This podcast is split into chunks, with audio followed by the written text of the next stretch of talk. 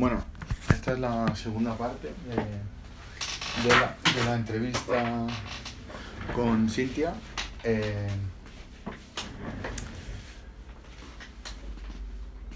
te estaba preguntando sobre, sobre la importancia que tenían las, las encuestas en, en tu tesis. Mm, Que, que esa idea me choca un poco con el hecho de que, de que bueno, me decías que, que antes las encuestas tenían, tenían mucho más peso que ahora en lo que sería el, el análisis de datos y que ahora no tanto, pero en cambio en la tesis actual que estás haciendo eh, eh, parece que la base son, son esas encuestas.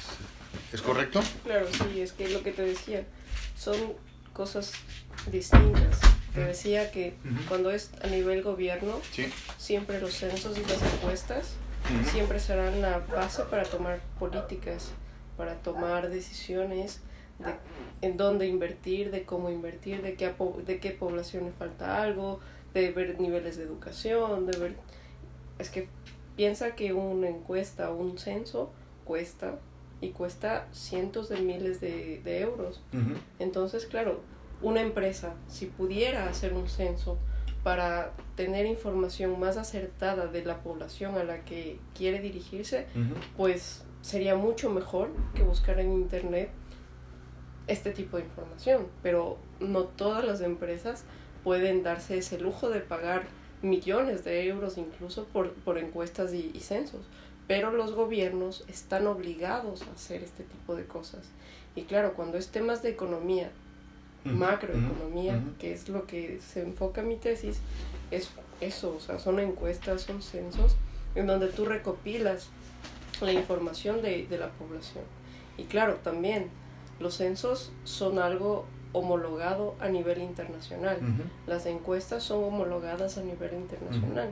Entonces tú puedes, tú puedes comparar la información que estás haciendo. Ya, o sea, entonces podríamos decir eh, que, que digamos que si una empresa pues tiene un presupuesto más ajustado, irá hacia lo que sería el análisis de datos, que sería como, como extraer información de redes sociales Claro, o de tendencias del mercado o utilizar eh, datos gratuitos o menos costosos que, es, que por ejemplo, un censo o, o una encuesta. A claro. A ver, nivel- la- las empresas ¿Es correcto también- esto? Las empresas también pueden ocupar los censos y también pueden ocupar las encuestas, pero piensa que los censos, por ejemplo, son cada 5 o cada 10 años, Ujú, no es cada año. ujú, Una empresa, para que esté viva en el mercado, ujú. tiene que estar actualizada.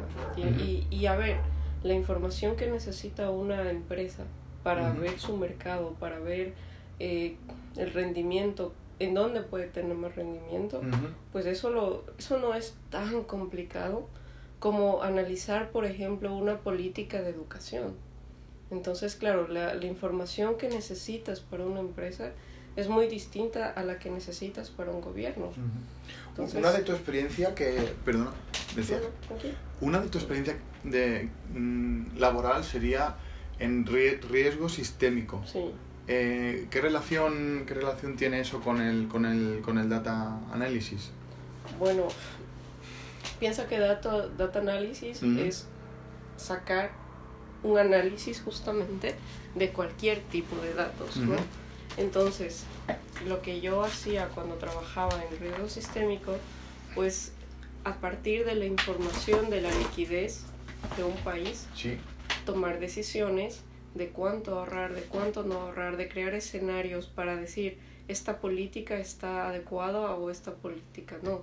Entonces es eso un análisis de datos. Tú tienes información, sea balances, sea, no sé, eh, encuestas, sea censo, sea lo que sea, tienes una base de datos y en base a eso generas conclusiones.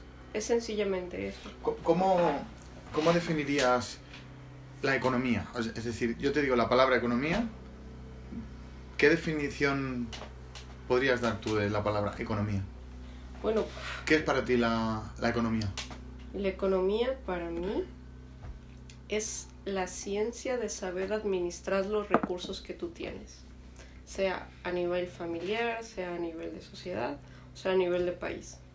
Eso es la economía, claro, viendo siempre. O sea, para ti lo más, digamos, el- lo- la característica principal sería la gestión Claro. de los recursos. de los recursos. Para ti eso es economía. Que normalmente te enfocas más a los recursos escasos.